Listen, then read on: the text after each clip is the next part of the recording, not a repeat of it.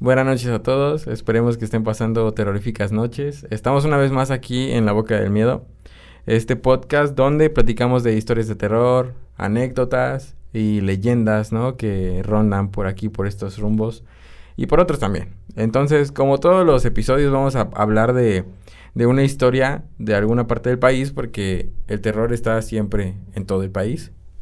Y esta vez le toca a Guerrero. Esta leyenda se llama la mujer del candil. ¿La has escuchado?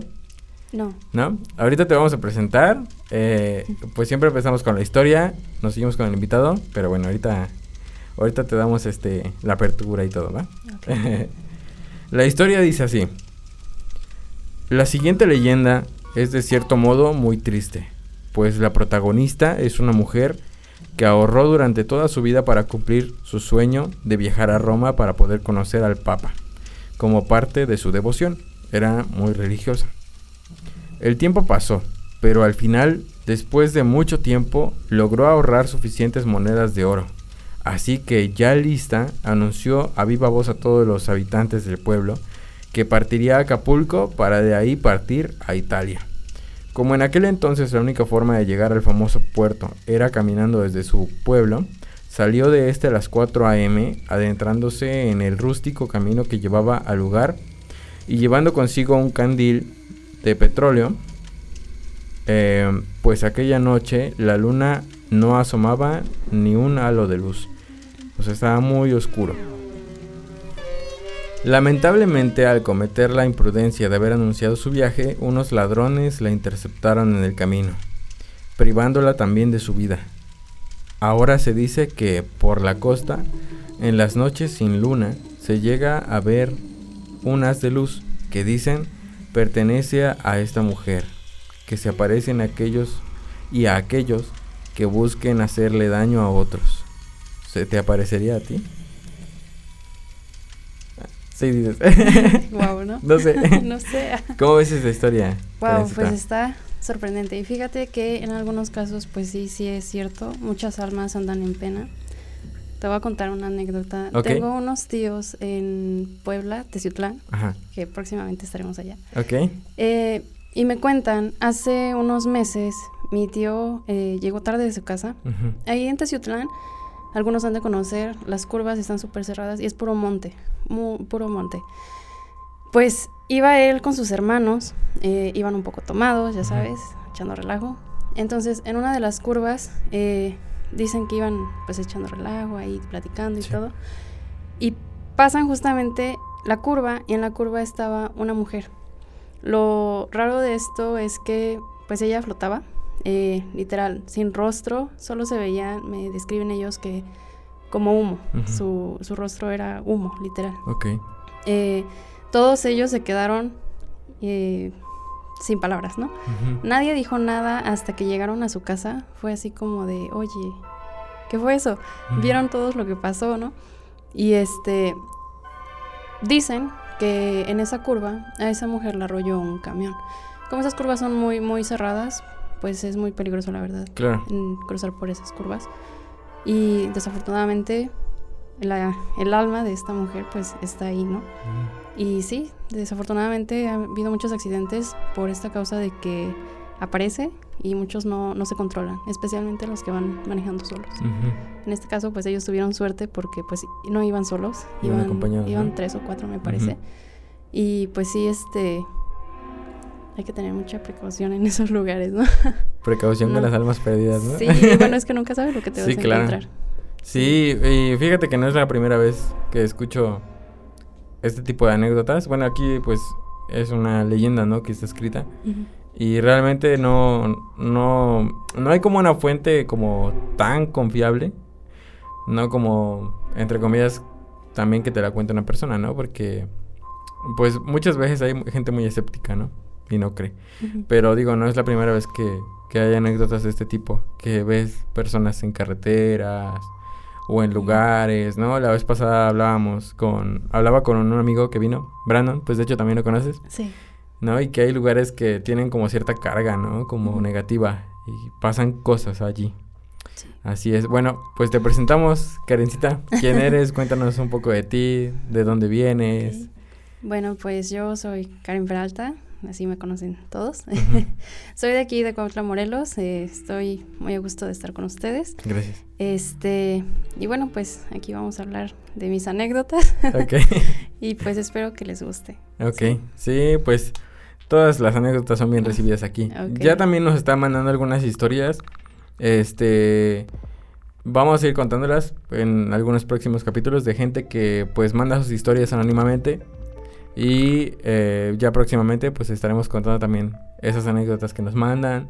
No solamente invitados, también vamos a hablar de otros temillas por ahí, pero bueno. Entonces, Karencita, ¿qué, ¿qué nos traes para contar hoy? Bueno, pues siento que una de las cosas más fuertes, por así decirlo, que han pasado así en el transcurso de mi corta vida, ha sido eh, después de mi embarazo, ya no tengo un bebé, como muchos sabrán, este, yo soy de alma muy, muy débil, yo sí creo en eso de las energías, sí, este, muchos así seres son de que me dicen, no, es que tú traes algo, tienes el don o no sé. Pero siempre presiento así las malas energías. Eh, yo te puedo decir, no, pues aquí, aquí hay una mala energía en este lado o no sé, siempre he tenido ese... ¿Y aquí percibes malas energías? No, aquí está tranquilo. Aquí está muy tranquilo. Necesitaría yo como quedarme el recorrido y ya ver. Pero sí. Eh, Ahorita te voy a dar recorrido por mi casa para que me sí, para que te diga yo. bueno, pues resulta que cuando yo estaba embarazada, eh, desafortunadamente tenemos una pérdida familiar cercana. Entonces yo tenía aproximadamente dos o tres meses de embarazo, no recuerdo muy bien. Pero, pues como era un familiar muy cercano, nosotros pues tuvimos que asistir. Todo a mí me decían, no vayas porque estás embarazada, pero pues es familia, ¿no? Entonces, definitivamente pues fuimos y todo. Eh, fueron la semana de rezos. Eh, las casas de la familia, en general la familia de mi papá, se cargaron muchísimo, muchísimo, incluyendo mi casa, la casa de mis padres, eh, porque se escuchaba cómo lloraba un bebé, en, de verdad. En casa de un hermano de mi papá, escuchaban cómo afuera tienen un tanque, como el llanto de un bebé. Entonces, eh, generalmente era cuando alguien estaba solo o cuando no estaban tan cercanos a, otra persona. Y se escuchó, si no mal recuerdo, en cuatro casas. En muchos escuchaban que nos hablaban. A mí, en lo personal, a mí me tocó que yo no podía dormir, te digo, yo soy de alma muy, muy débil, pero yo sentía la, la presencia de alguien, yo estaba segura que tal vez era mi familia, porque era una inquietud tan, tan, tan desesperante, de verdad, yo le decía a, mi esposo eh, que no, pues no era normal, ¿no? Era así que yo sentía la carga, ¿sí? Sí sientes así como que algo pesado así en tu cuerpo, algo que te inquieta, que... Y mucho miedo, de verdad. Yo no podía dormir y yo le decía, ¿sabes qué? Abrázame porque siento que algo malo me va a pasar. O sea, así era así como que la desesperación. Sí. Y yo temía más que nada porque en estos casos cuando es en un embarazo es muy, muy, muy malo. ¿No? Entonces, este, pues pasó todo esto. ¿Por qué, es malo? Eh, cuando se te carga, eh, pueden venir pérdidas de, bueno, por decir abortos, eh, eso es muy, muy peligroso. Porque el cuerpo no está, ¿cómo te digo? Como... No está en equilibrio, ¿no? Ajá. por decirlo así. Entonces, pues sí, es muy malo eso, ¿no? Ok. Pues resulta que pasa todo esto, eh, fue el sepulto de, mi prima, era una prima mía, pues después de eso se calmó un poco, ¿sabes? Eh, de hecho, pues una vez me acuerdo que íbamos a los rezos y este y me habla mi papá, yo todavía estaba en la casa. Dice, oye, este, ya es tarde, no se ve nada, tráete un reflector. Y ya fue así como de, sí, sí, está bien, ¿no? Nosotros estamos en la casa. Entonces le dije a mi esposo, ¿sabes qué? Pues sube tú, porque es hasta la bodega y la bodega está hasta arriba, ¿no? Y me dice él, sí, sí, está bien. Entonces ya este, entramos, él subió Y sale eh, corriendo y me dice, oye, dejaron a Sofía en la casa. Le digo, ¿cómo que dejaron a Sofía? Para los que no saben, Sofía es una sobrina mía, que en ese entonces ella tenía como cuatro o seis meses de nacida. Y fue así como de, no, ¿cómo crees que van a dejar a un bebé aquí? O sea, menos a ella, ¿no? Y se queda y me dice, dices que yo clarito escuché que estaba llorando en el cuarto de tu hermana. Nosotros pues dormíamos a un lado, ¿no? Y le dije yo, pues no. Y me dice él, pero lo raro de eso es que cuando yo me acerqué, el llanto se convirtió en un ladrido. ¿Sí? Entonces sí fue así como de, no, esto no es normal, ¿no? Pasa todo esto, te digo, se llevó el, el sepulcro de mi prima y todo. Eh, yo doy a luz eh, y mi bebé tenía aproximadamente un mes, dos meses. Por lo general, él siempre dormía conmigo, nunca usó el corral. Entonces sí, fue así como que, bueno, va a dormir conmigo. Yo lo acomodaba en, del lado de la orilla de la cama, no tan en la orilla, le ponía yo armadas para que no se cayera, eh, pero era más cómodo para mí. Entonces él dormía ahí y era muy raro que todas las noches empezaba a sentirse una, una energía muy, muy negativa. Eh, generalmente yo siempre tenía que despertarme a las 3 o 3.05 en punto, no más todas las noches. Entonces cuando yo me despertaba, mi bebé ya estaba hasta los pies. Entonces era así como de, no, esto no es normal. Entonces, ¿qué pasa? Que yo accedo a cambiarlo de lugar. Yo lo paso a dormir en medio. Ok. Entonces es ahí cuando empieza la inquietud, ¿sabes? Las vibras empezaron a cargar más, más, más, a tal grado que yo escuchaba que me hablaban. Era así como de, Karen, eh", y yo salía a ver y no era nadie, ¿sí? Entonces Después empezó a aumentar esto, que se me empezó a subir el muerto, yo ya no dormía bien. Eran noches que de verdad, desde las 3 de la mañana que yo me despertaba, yo me volví a dormir, hasta que eran las 7, que ya veía yo que iba a salir el sol.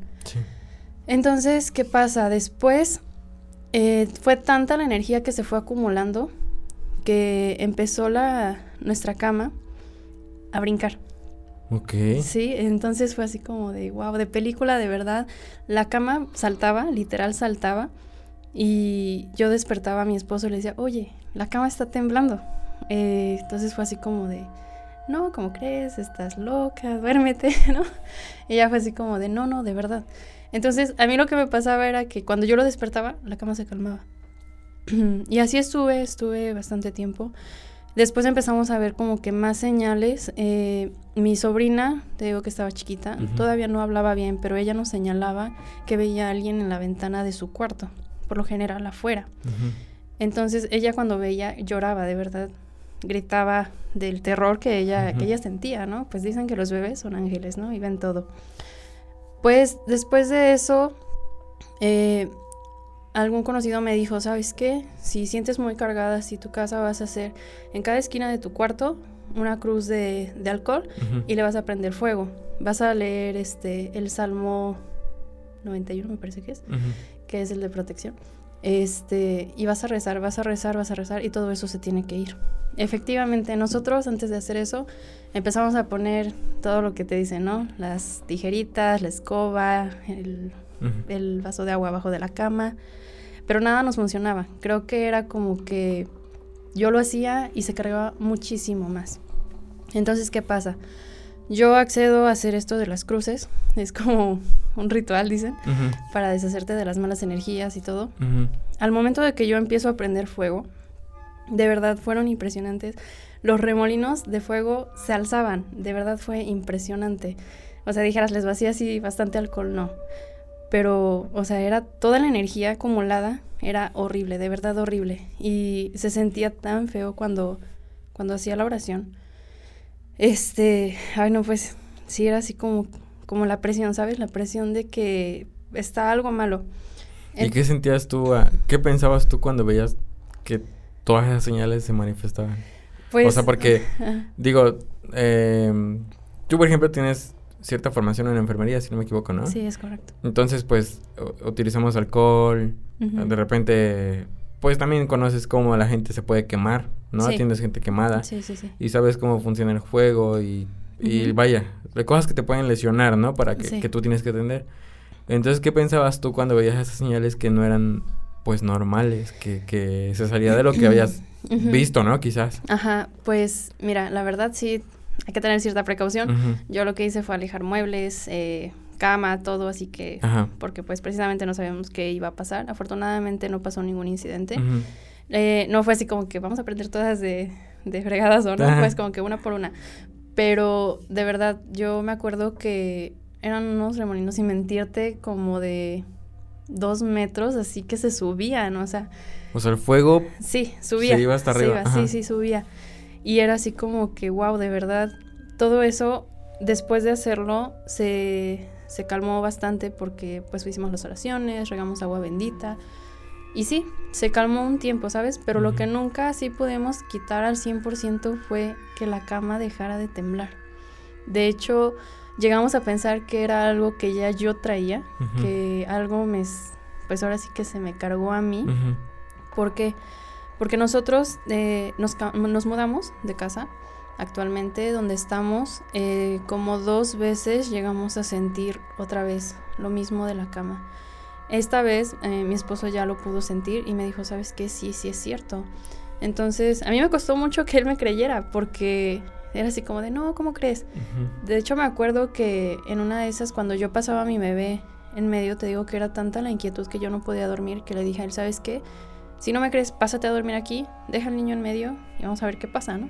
Y efectivamente le pasó lo mismo que a mí, la inquietud de no poder dormir, de que se despertaba, de que empezó a sentir que la cama brincaba, este, igual que se le subía al muerto. Entonces sí fue así como de, no, es que sí, esto es algo malo, ¿no? Ya te creo. Y pues sí, desafortunadamente tuvimos este incidente. Eh, sabemos que ahí por el rumbo donde, donde yo vivía hay muchísimo, muchísimo campo. Eh, hace años ya hemos sabido de personas estos seres que les dicen nahuales, igualmente brujas. Eh, es algo que de, nosotros sí creemos, algo que pues nos ha tocado. Yo siento que no es normal todo esto que pasó eh, y efectivamente siento que pues generalmente cuando hay bebés esos seres se acercan, ¿no? Se acercan y traen malas energías por su inocencia.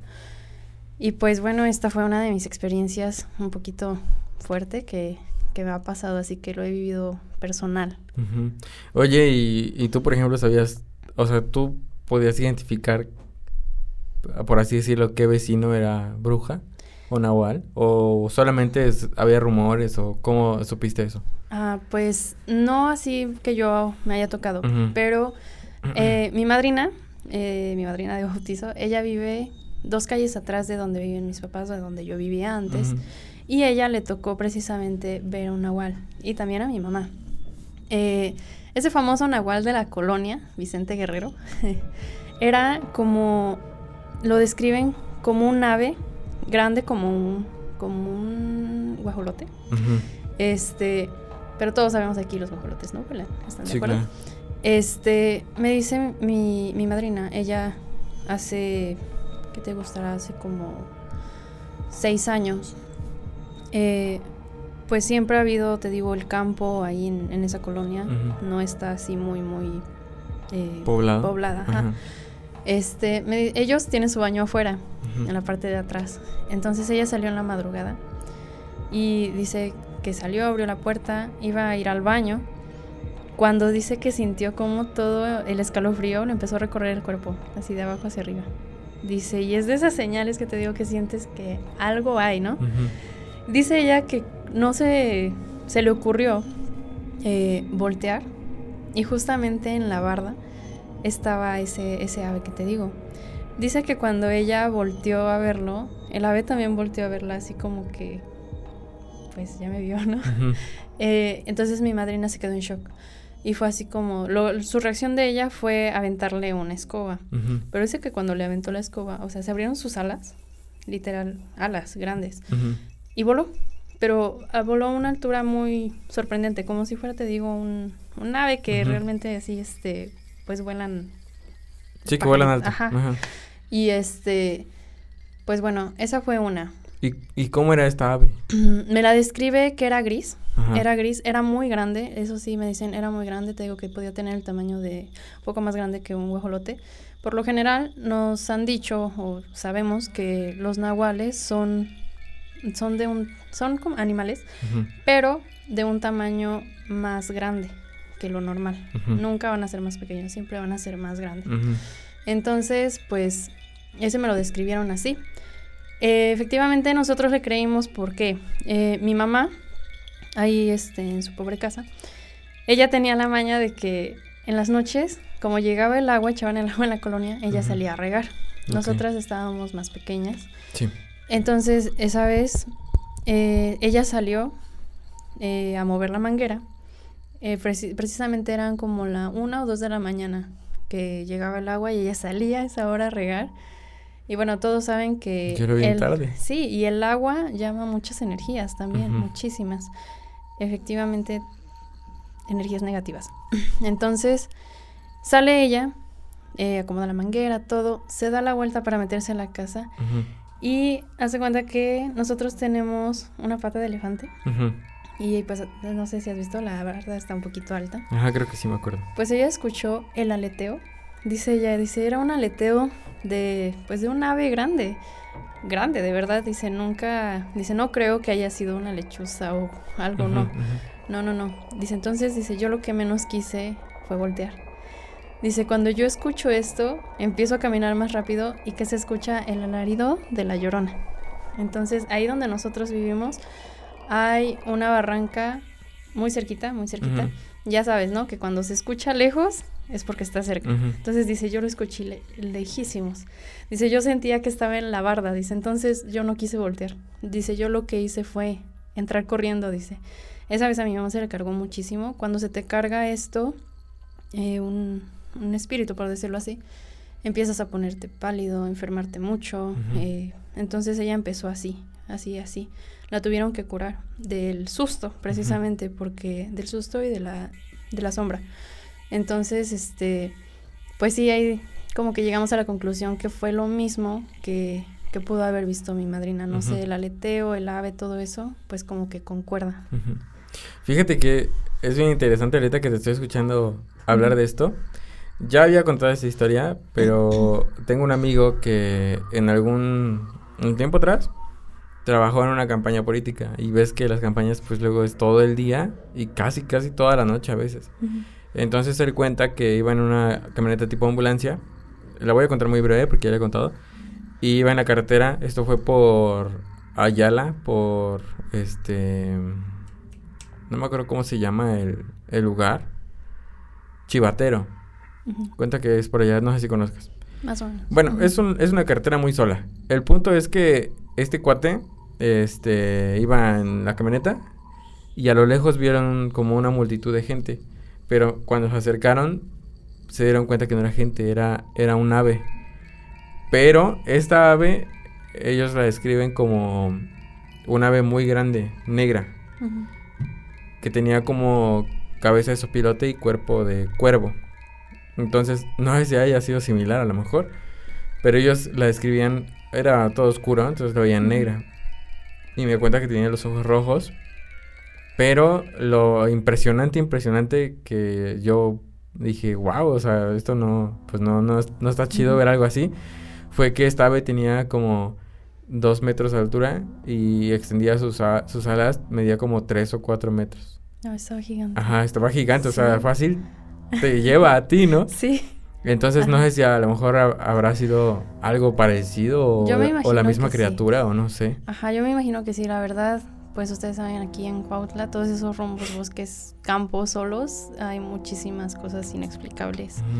Ahorita que mencionas eso, eh, yo tengo a mi bisabuela, todavía vive, gracias a Dios. Eh, ella nos ha contado historias de cuando era niña.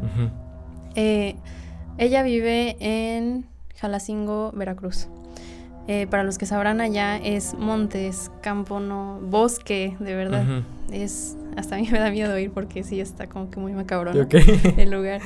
Este, pues ella, por lo general tú sabes que en esos tiempos pues tenían que bajar a las barrancas por agua, a cosechar lo que ellos sembraban. Entonces como que era en esos tiempos muy normal, ¿no?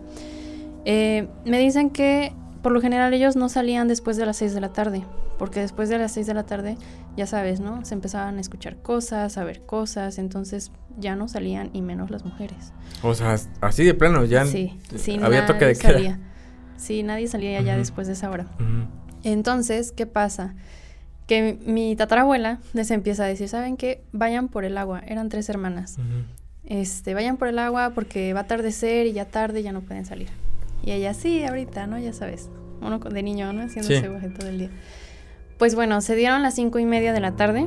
A esa hora me, cuenta mi bisabuela que bajaron por el agua. el camino era muy largo, eh, me parece que era como media hora de camino a la barranca. Llevaban sus cazuelas, sus ollitas de agua y bajaron y dicen que bajando eh, una de mis tías se quedó así como que paralizada, ¿sí? Viendo hacia la barranca. Entonces mi bisabuela le dice, oye, ¿qué pasa, no? Y dice que sin palabras solamente le empezó a señalar al río.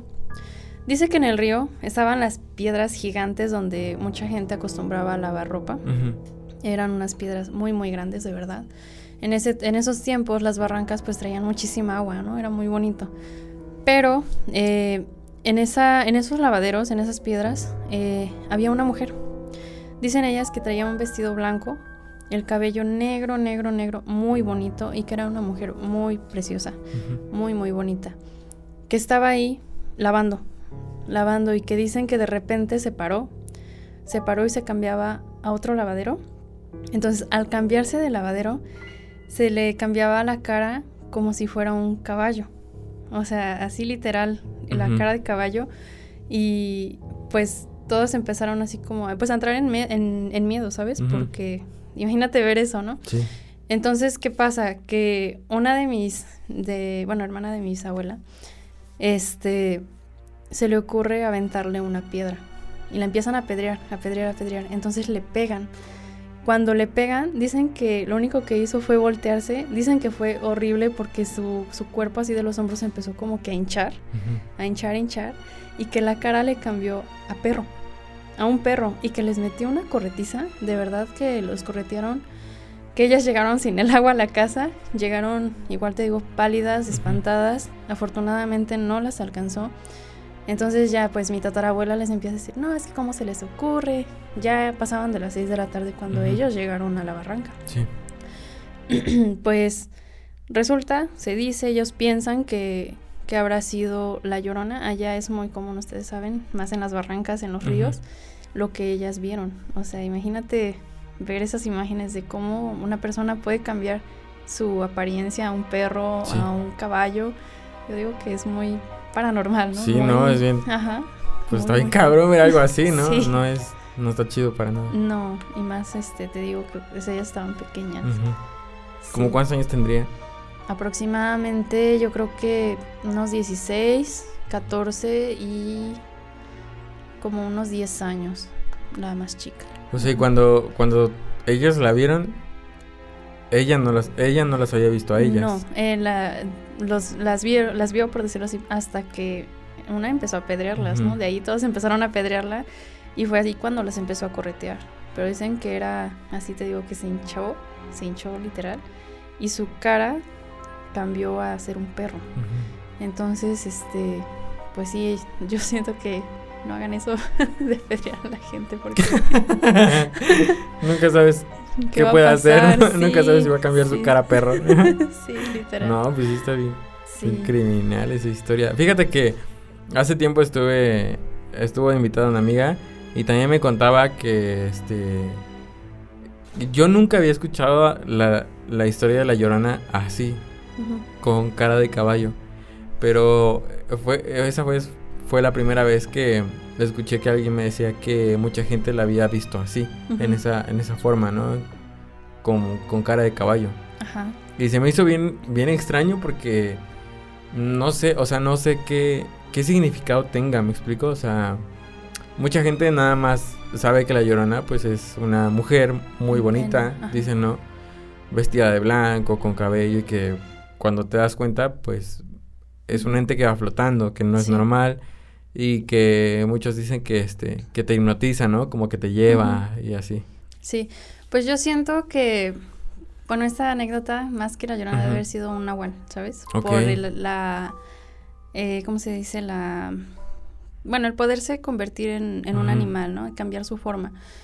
Porque efectivamente, eh, mm, de ahí mismo, de Jalacingo, tenía yo un tío bisabuelo, yo creo. Y él siempre le encantaba andar con su burrito. Me acuerdo mucho de su burrito. Yo tenía como, como seis años, imagínate. Él ya era un señor grande. Y por lo general allá siempre van, te digo que iban a las barrancas por el agua, a cortar leña. Entonces dice que esa vez agarró su burrito, fueron por leña, ya tarde. Entonces, ¿qué pasa? En ese mismo río se le apareció precisamente una mujer hermosa. Y ya sabes, ¿no? Como todo hombre, a chulear, ¿no? pues pasó que la mujer se le acercó, se le acercó, pero el burrito, fíjate lo que son los animalitos, el burrito empezó a ser muy feo, muy feo desde a retorcerse, de querer correr. Dice que cuando la mujer se le acercó, efectivamente eh, no tenía rostro, no tenía rostro y cuando se dio cuenta estaba flotando. Le metió también la corrediza que te digo, o sea, no sé por qué tienen por corretear a la gente, pero este, el burro se fue, lo mejor son lo muy- dejó, sí, la leña, todo, y pues sí, este, mi tío se llevó un susto muy grande, porque él dice que después de cruzar el río, ella se regresó. Sí, como que no sé si tenga territorio, pero después del decir, río. A lo mejor son muy territoriales, ¿no? Sí, porque dice, él dice que después de cruzar el río, ella se regresa y lo deja en paz. Empezó a agarrar, eh, dice que río hacia abajo. Agarró ese rumbo y que él pues se fue, ¿no? No lo alcanzó. o sea, le iba correteando, volando, levitando. Sí, levitando, Oh. exactamente. Entonces dice, yo cruzo el río y ella empieza a bajar el río. Y toma otro rumbo. Pero sí, este, la desesperación, te digo que el, el animalito pues sintió la mala vibra. Ellos pues perciben todo. Y sí. Ajá, es- eso es, eso es como muy, muy hablado también, ¿no? Que los animales sienten Sí. muchas cosas y ven muchas cosas. No sé si has escuchado eso que mucho, también cuenta mucho que mucha gente, a veces por querer ver cosas o por, pues sí, pues sí, percibirlas. Ujú. No sé si has escuchado eso que cuentan que... ¿De las de- lagañas? De las lagañas de los perros que se las pongan. Sí, sí, es cierto. He escuchado de eso. Está muy extraño, ¿no? Sí. Digo, yo no, no sé, no he vivido tantas cosas así como las que se cuentan que antes se vivían. O sea, es- creo que son historias ya más, un poquito más viejas, pero que mucha gente las sabía y que, o sea, si tú le preguntas a alguien te va a decir, ah, sí, y a lo mejor alguna historia conocerá, ¿no? Sí, sí, efectivamente. Pero, mm, pues sí se me hace algo, pues quizás en estos tiempos, no sé, no, no sé si alguien lo haría, pero sí se me hace algo increíble, ¿no? Que, que Sí. alguien pueda pensar también en hacer eso. Sí, efectivamente, fíjate que yo de chiquita eh, teníamos, en ese tiempo, pues todavía escucha, eh, Ujú. se escuchaban los cassettes Ok. y teníamos uno de leyendas. Me encantaba porque sí era así como que, uno como niño, pues muy fuertes, ¿no? Ya sabes. Y precisamente venía esa leyenda de una persona que quería, quería ver, este, pues los seres, algo así paranormal. Entonces le llega el rumor exactamente de que, oye, entonces pues ponte las lagañas de los perros. Y efectivamente esta persona lo hace, se pone las lagañas y comienza a ver todo, todo, este, almas en pena, eh, seres paranormales, eh, cosas realmente escalofriantes. ¿Y qué pasa? Esta persona no aguanta, no aguanta ver todo eso, entonces cae en un paro cerebral. Entonces esta persona muere. Eh, entonces sí ponen ahí, ¿no? En la reflexión que pues evitemos estas cosas, ¿no? Porque pues uno no está preparado para eso, Claro. para ver todo este tipo de cosas. Sí, a veces uno lo hace como en forma de juego, ¿no? Y como de realmente pasará.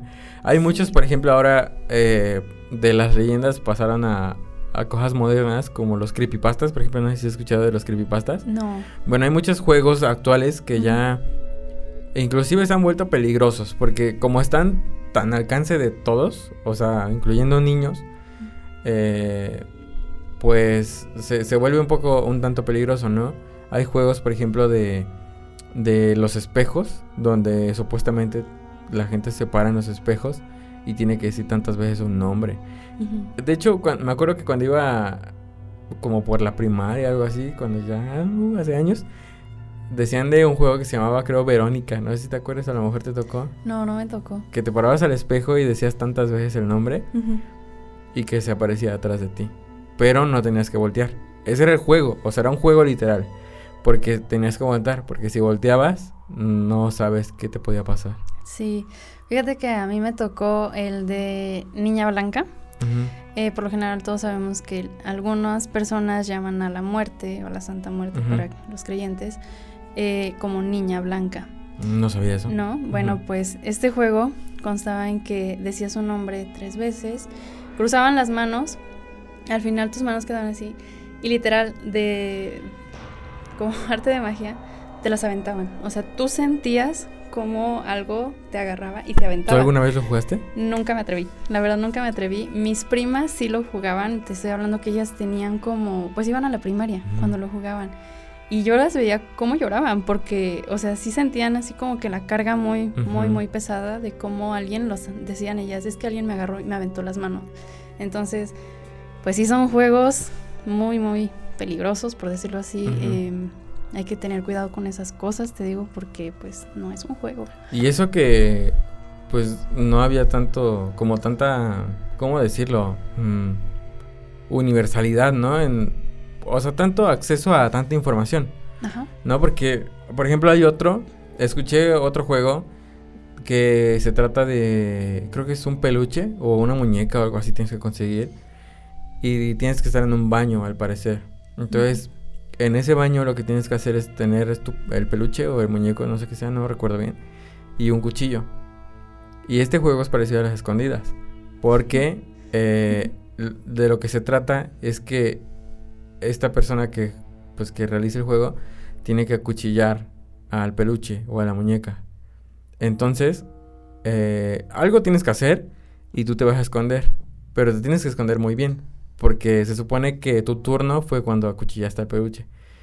Y si te, y si te encuentras, se supone que... Te acuchilla. Exactamente, porque le toca a él, supuestamente, ¿no? No, Entonces imagínate, o sea, hay, hay videos y algunas algunos casos allí en internet, pero pues no se sabe si son reales o tú sabes que hay muchos este fakes, ¿no? Les llaman, pero Sí, bastantes. Pero uno nunca sabe, ¿no? Sí, pues de hecho ¿Has escuchado este juego que se hizo muy famoso de Charlie Charlie, no? Ah, sí, sí, sí. Ah, pues eso mucha gente dice como que, ay, no, no es cierto. Yo no sé si, si sea normal lo que esto sucede. Yo ya lo jugué. Efectivamente, sí se mueven, sí se mueven. Eh, no sé a qué se deba, no sé si realmente sea una energía, no lo sé. Lo que sí estoy segura, bueno, después de mi experiencia jugando este juego, es que llamas malas energías y en mi caso empezaron a moverme las cosas en la casa, ¿no? Jugamos tres compañeritos cuando se puso mucho esto de moda. ¿Cuántos años tenías? Ah, iba... Estaba en primero de prepa, ¿sabes? Tenía como 16 años, más o menos. pues se nos ocurrió jugar esto, echando relajo, ¿tú sabes? pues terminamos haciendo un rosario, de verdad, porque no aguantamos cómo se, se empezó a sentir mi casa, ¿sí? Entonces después era de que me hablaban y es que me están moviendo esto, es que ya me hablaron, es que esto.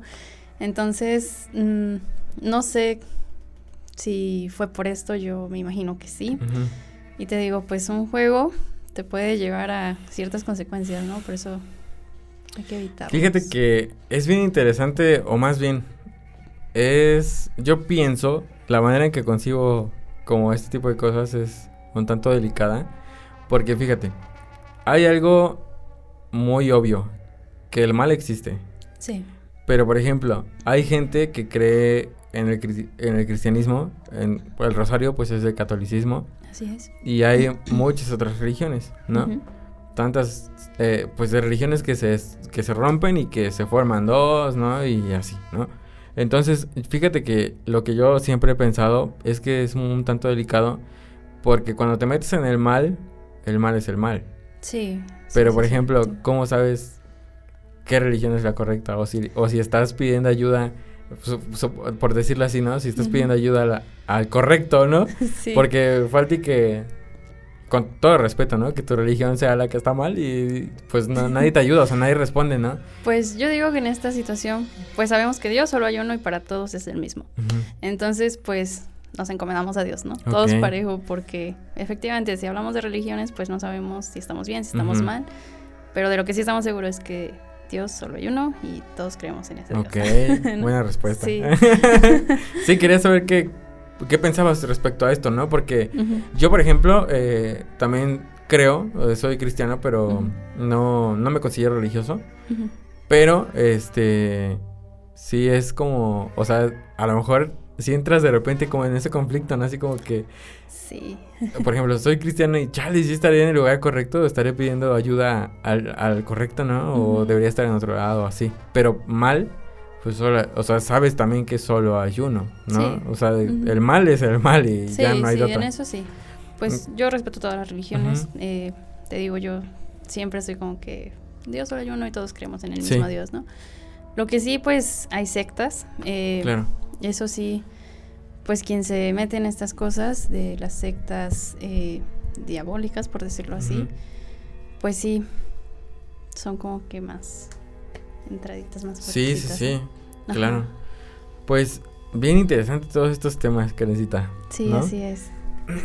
Realmente es un tema interesante y pues nos gusta a veces, ¿no? Pero vivirlo a veces no es tan chido. No. Fíjate que hace rato que hablamos de los juegos, eh, yo tengo un tío que cuando era chico también, y creo que iba a la prepa igual, igual antes era muy común el juego de la Ouija. Entonces, este, pues igual en, en, ese sentido de relajo y como de reto, no sé, este, lo jugaron alguna vez eh, y pasó algo bien raro porque él cuenta que estaban jugando y que sí, pasó algo y que de repente, ves que en las cajas antes los trastes de barro y todas esas cosas había en la pared eh, como clavitos donde los colgaban y así, así, en las cajas ya viejitas. Y este, y dice que empezaban a mover esos trastes, o sea, que, que escuchaba y veía cómo se empezaban a mover todos los trastes. Entonces, pues salieron corriendo, o sea, realmente fue una experiencia no buena. Ahorita que mencionas la Ouija, eh, mi mamá, mi mamá eh, trabajaba en México trabajaba en casa. Me parece que cuidaba a unas niñas, no estoy segura o no recuerdo muy bien. El caso es que me dice que estas niñas sacaron su hija, eh, la tenían de juego, literal. Sí.